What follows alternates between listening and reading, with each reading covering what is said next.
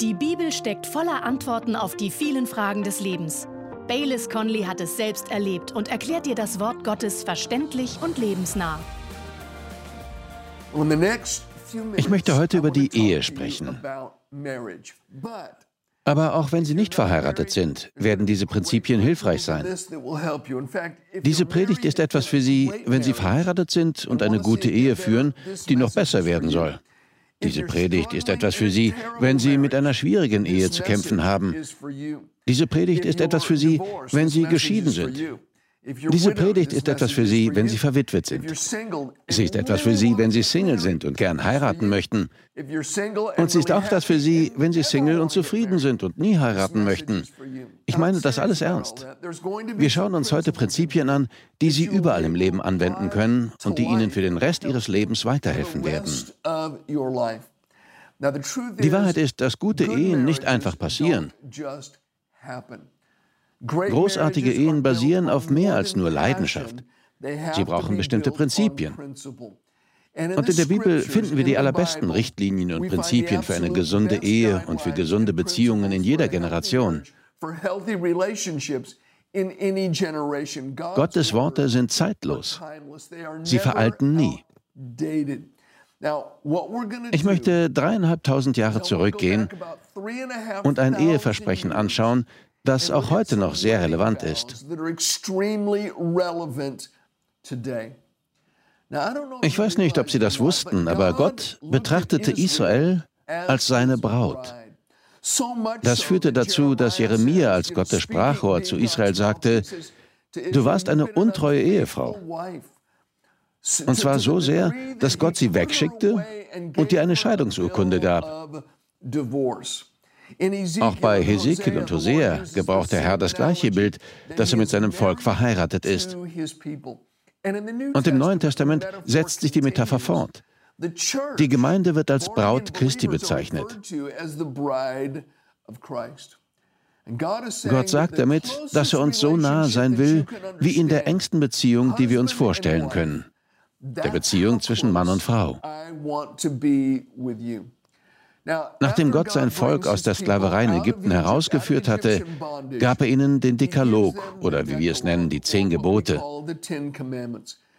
Die zehn Gebote sind nicht einfach nur eine Liste von Gottes Geh- und Verboten. Sie sind nicht nur das. Und sie sind definitiv kein Ticket zum Himmel, sodass Gott einen in den Himmel lässt, wenn man all das befolgt. Die zehn Gebote sind in erster Linie Gottes Eheversprechen für sein Volk. Gott sagt, dies müsst ihr tun, wenn ihr eine Beziehung zu mir haben wollt, die gesund ist und wächst und von Dauer ist.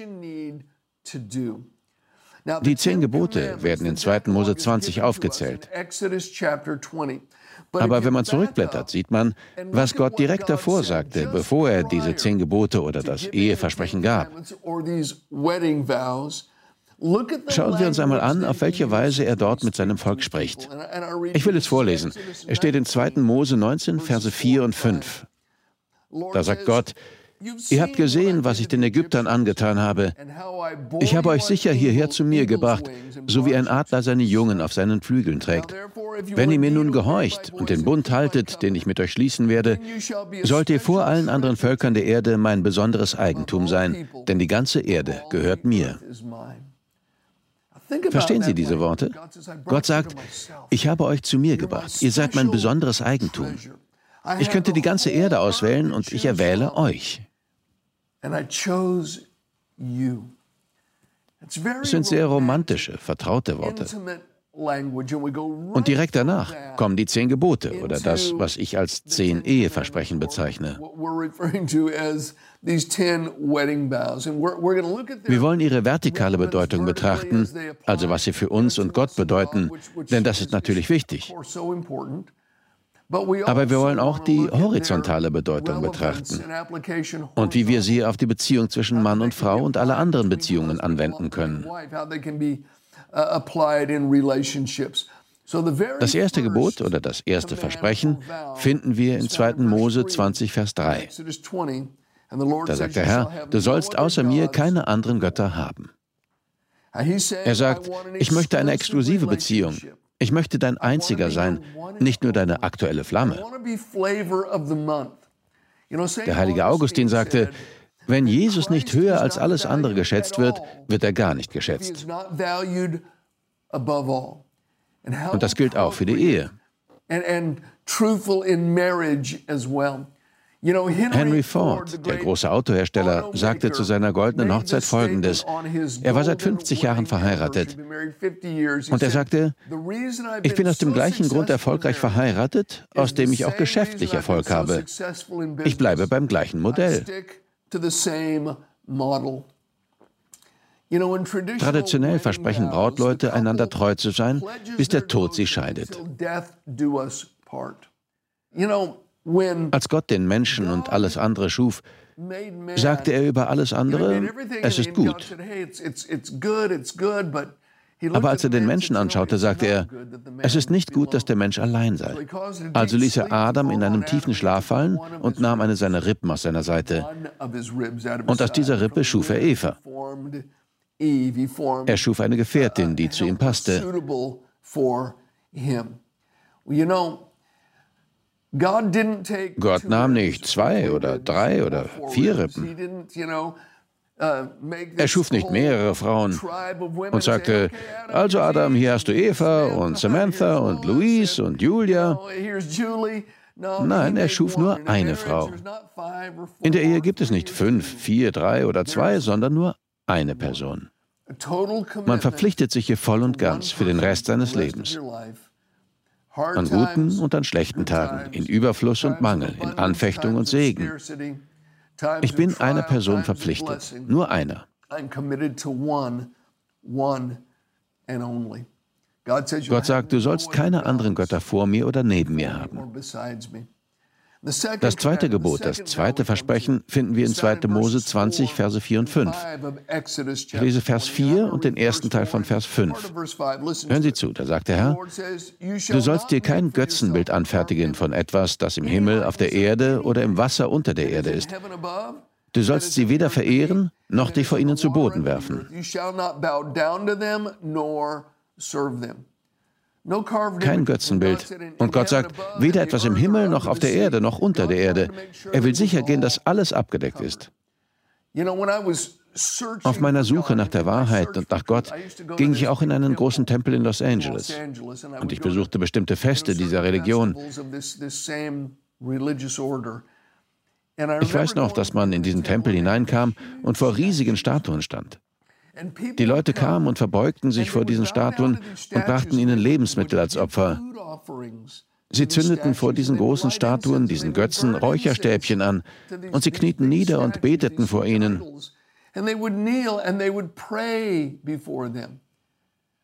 Dem zweiten Gebot zufolge ist dies für Christen verboten. Gott sagt, du sollst ihnen nicht dienen, du sollst dich nicht vor ihnen verbeugen, du sollst keine Götzenbilder machen und du sollst sie nicht anbeten. Aber wissen Sie was? Das gilt auch für die Statue eines Heiligen. Es gibt Menschen, die vor einer heiligen Statue niederknien und zu diesem Heiligen beten. Mein Freund, das ist diesem zweiten Gebot zufolge verboten. Gott sagt, macht euch nicht ein Bild von mir und betet es an. Ihr sollt keinen Ersatz für mich anbeten und lieben. Ihr sollt mich lieben.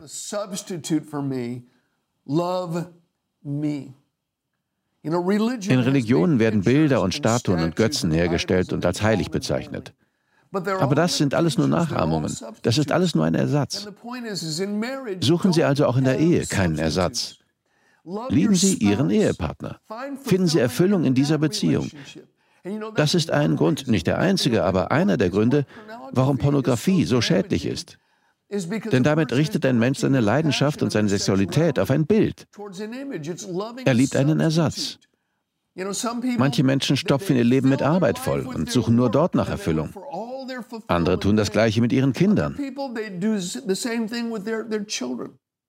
Das passiert so oft. Wie oft stützt sich die Identität eines Mannes und seine Erfüllung allein auf seine Arbeit? Und wie oft investiert die Frau alles in die Kinder? Es ist nicht immer so, aber es passiert oft. Es scheint ihnen gut zu gehen und sie scheinen ein glückliches Paar zu sein, die zusammen alt werden. Aber dann geraten sie in eine Krise, wenn er oder sie pensioniert werden. Und sie geraten in eine Krise, wenn die Kinder erwachsen werden und ausziehen. Und auf einmal sind sie wie zwei Fremde, die unter dem gleichen Dach leben, weil sie nie in ihre Beziehung zueinander investiert haben. Sie haben ihre ganze Energie und ihre ganze Leidenschaft in einen Ersatz gesteckt. Nichts kann den Platz der Liebe und der Beziehung einnehmen, die Mann und Frau zueinander haben sollten. Ich bin ein Prediger. Und ich kenne viele Prediger und Pastoren, die eine Affäre mit ihrer Kirche oder ihrem Dienst haben. Die Kanzel ist zu ihrer Geliebten geworden. Verstehen Sie mich nicht falsch, ich bin mit vollem Einsatz dabei. Ich tue, wozu Gott mich berufen hat. Und ich investiere mein ganzes Leben dafür. Aber Gott hat mich nicht dazu berufen, meine Ehe oder meine Familie auf dem Altar des Dienstes zu opfern.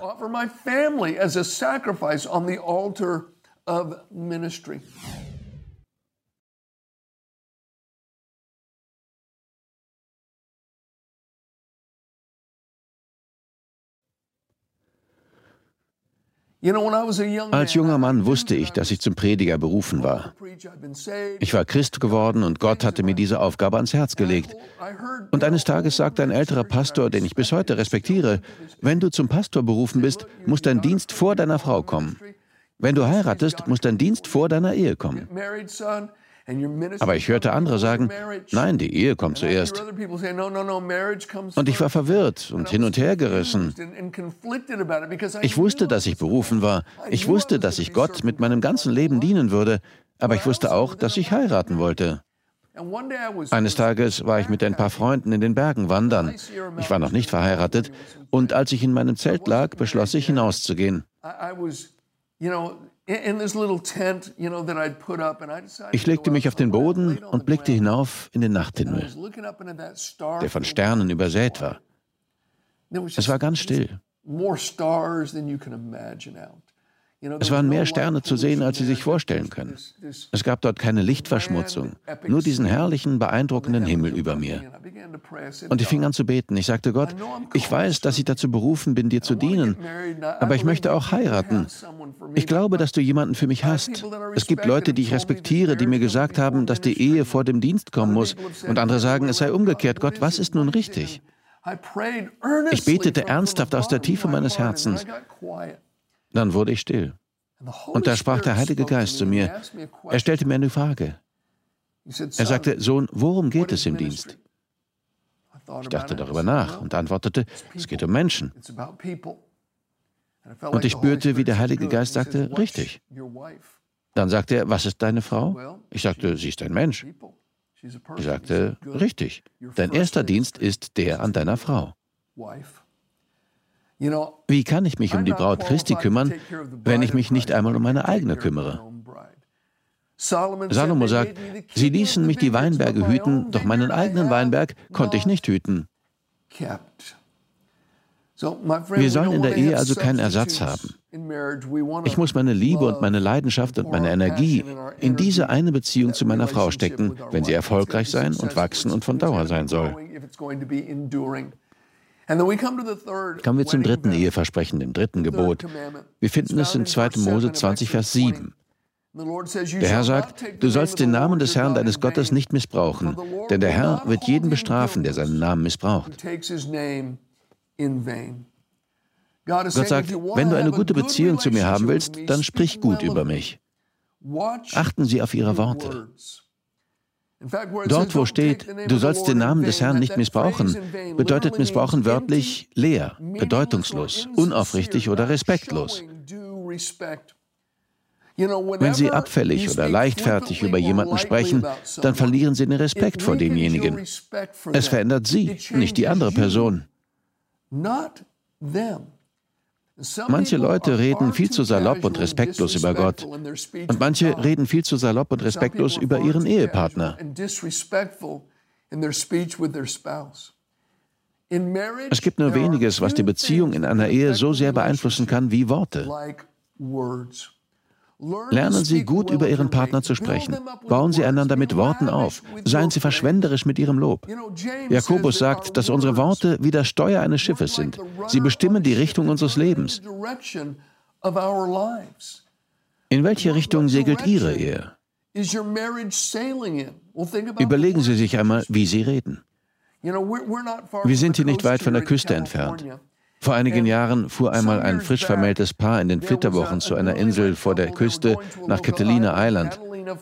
Sie hatten sich ein Boot gemietet oder eines von einem Freund ausgeliehen. Und ich weiß nicht, ob sie abgelenkt waren oder was passiert ist. Vielleicht zog auch Nebel auf. Auf jeden Fall stieß ihr Boot gegen ein größeres Schiff. Und dieses frisch verheiratete Paar starb auf dem Weg in ihre Flitterwochen. Es war tragisch. Ich musste viel daran denken, weil ich diese Gewässer so gut kenne.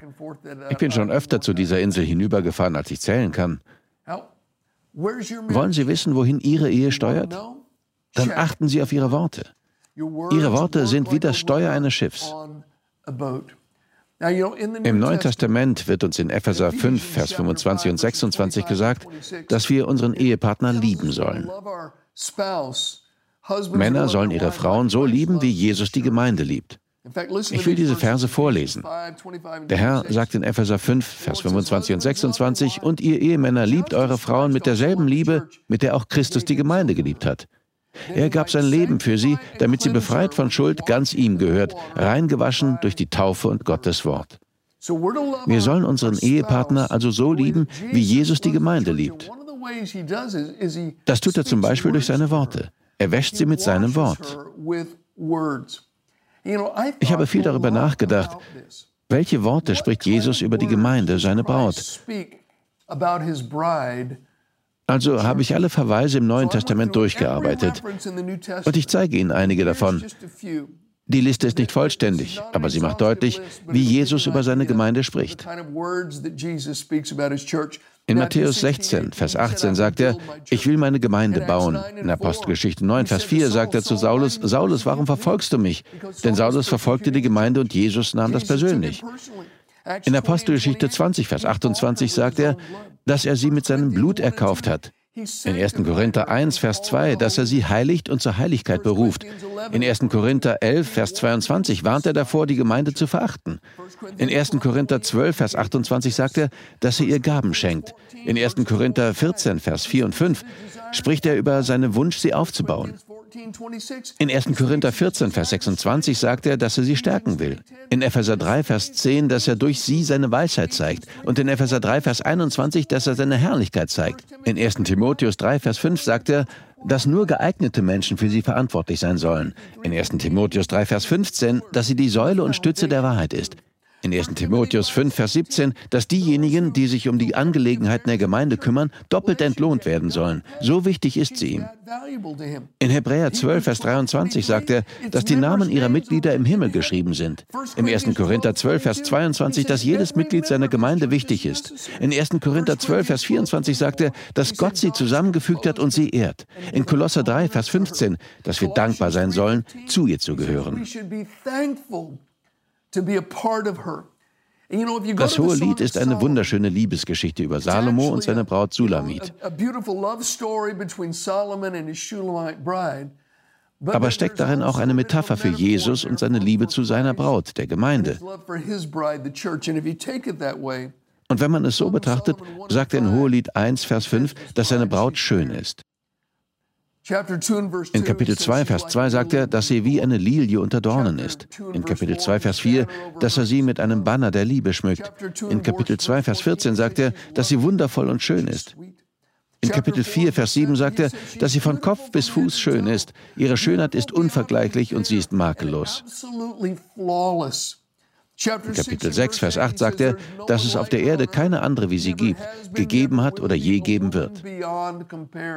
Sie ist unvergleichlich. Wenn wir anfangen, so über unsere Frauen zu sprechen wie Jesus über seine, dann werden sie strahlen. Im nächsten Vers, in Epheser 5, Vers 27, lesen wir, welche Folgen es hat, dass er diese freundlichen Worte zu seiner Braut sagt. In Vers 27 steht, dass er sie im Wasser des Wortes wäscht, um sie vor sich hinzustellen als eine herrliche Gemeinde ohne Flecken oder Runzeln oder dergleichen, sondern heilig und makellos.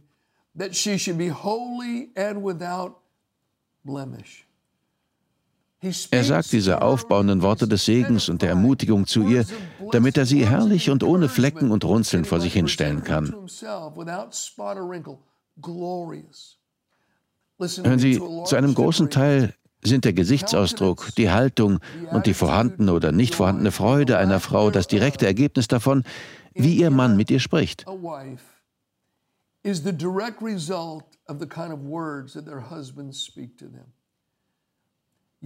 Sie wissen, was für ein Ehemann jemand ist? Schauen Sie sich das Gesicht seiner Frau an. Ihr Gesichtsausdruck wird Ihnen alles verraten. Natürlich gilt das auch umgekehrt. Männer und Frauen können einander mit ihren Worten segnen oder verletzen. Janet und ich haben schon Menschen erlebt, in deren Gegenwart wir es fast nicht aushielten. Ihre Worte waren so scharf und schneidend. Sie korrigierten einander ständig und putzten sich gegenseitig herunter. Wir hielten es fast nicht aus. Auf der anderen Seite haben wir auch schon Menschen erlebt, deren Gegenwart wir genossen haben, weil sie die Sprache der Liebe, der Vergebung und der Freundlichkeit fließend sprachen. Die Atmosphäre in einem Haus wird vor allem von den Worten bestimmt, die wir sprechen. Manchmal kommt man in ein Haus und die Atmosphäre ist zum Schneiden dick. Man weiß, dass die Leute sich gestritten und harte Worte zueinander gesagt haben und man wagt es kaum, sich hinzusetzen, weil man Angst hat, sich zu verletzen.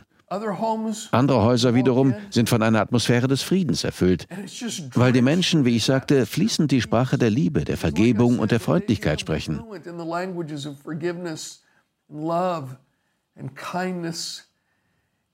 Man möchte am liebsten sagen, darf ich mein Zelt in eurem Wohnzimmer aufstellen und ein paar Tage bleiben? Macht es euch etwas aus, wenn ich auf dem Fußboden ein Nickerchen mache? Weil die Atmosphäre so wunderbar ist. All das wird von unseren Worten bestimmt. Apropos Worte, die wichtigsten Worte, die ein Mensch je aussprechen kann, sind diese. Jesus, ich glaube, dass du am Kreuz für meine Sünden gestorben bist und dass du von den Toten auferstanden bist. Und ich erkenne dich als meinen Herrn an. In der Bibel steht, dass wir gerettet werden, wenn wir im Herzen glauben, dass Jesus auferstanden ist und ihn mit dem Mund als unseren Herrn bekennen. Dann bekommen wir eine Beziehung zu Gott und werden zur Braut von Christus. Wenn Sie das noch nie getan haben, können Sie jetzt mit mir beten. Ich meine es ernst. Ganz gleich, ob Sie auf Ihrer Bettkante sitzen oder in Ihrem Bürostuhl oder mit gekreuzten Beinen auf einem Teppich wie ein Inder.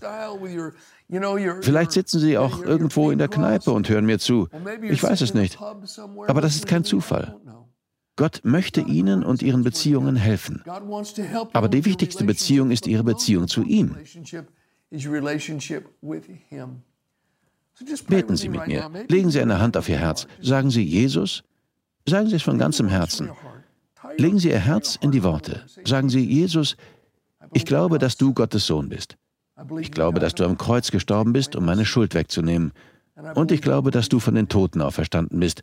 Ich erkenne dich als meinen Herrn und Retter an. Amen. Wenn Sie mitgebetet haben, dann würden wir gern von Ihnen hören. Schreiben Sie uns.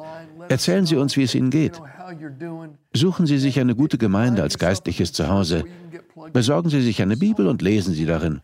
Gott spricht durch sein Wort zu Ihnen. Und ich möchte Ihnen etwas sagen. Vielleicht sagt Ihnen das sonst niemand. Vielleicht haben Sie es schon lange nicht mehr gehört. Aber ich möchte Ihnen sagen, dass Sie mehr geliebt sind, als Sie verstehen können. Sie sind geliebt. Gott liebt Sie. Sie sind sein besonderer Schatz. Er hat Sie zu sich geholt. Er wird Sie nie verlassen und nie aufgeben. Und soweit es hilft, auch wir lieben Sie. Gott segne Sie. Bis zum nächsten Mal. Wir danken dir fürs Zuhören. Weitere Predigten sowie eine tägliche Andacht von Baylis findest du kostenlos auf baylis-conley.de. Gott segne dich.